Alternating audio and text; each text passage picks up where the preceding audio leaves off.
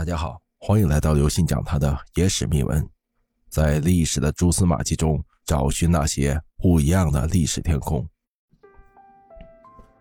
刘伯温为什么不在京城享受荣华富贵，而是选择告老还乡呢？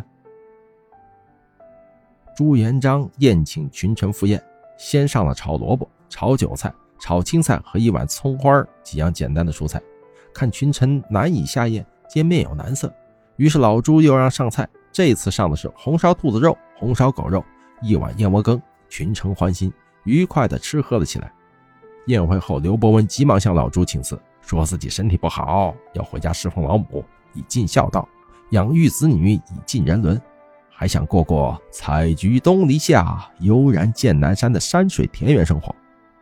刘伯温告老还乡时啊，徐达前来送行，说天下太平了，陛下重视群臣。你为啥不在京城享受荣华富贵，却要告老还乡呢？刘伯温说：“陛下的太子去世了，现在的皇孙作为继承人年幼无威望，陛下就担心我们这些老臣不服新君，会对皇孙不利，想对我等下手啊。如果我们不留恋权势，回家养老，那么陛下就会放过我们；如果我们不愿意离开权力中枢，那么陛下就会送我们上西天的。”徐达听后大惊，急忙向刘伯温请教。哎，你咋知道的呢？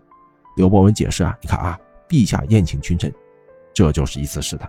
前面几道蔬菜大家都不吃，说明大家已经不能吃苦了，舍不得富贵了。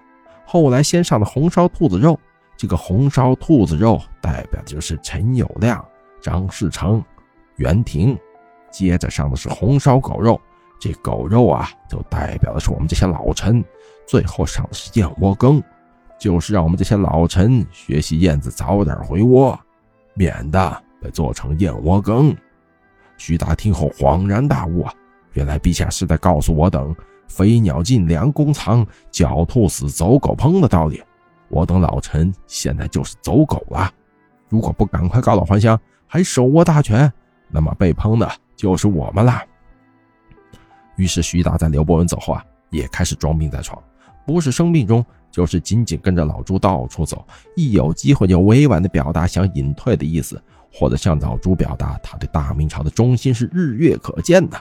其他大臣依旧飞扬跋扈，横行不法，大有老子打的天下，老子就有权享受。不久啊，老朱再次宴请群臣，美其名曰庆功宴。这次徐达没有被邀请，因为他卧病在床。老朱等功臣们吃喝差不多了，下令封闭寺门，火箭齐射。功臣们不是被射死，就是被烧死。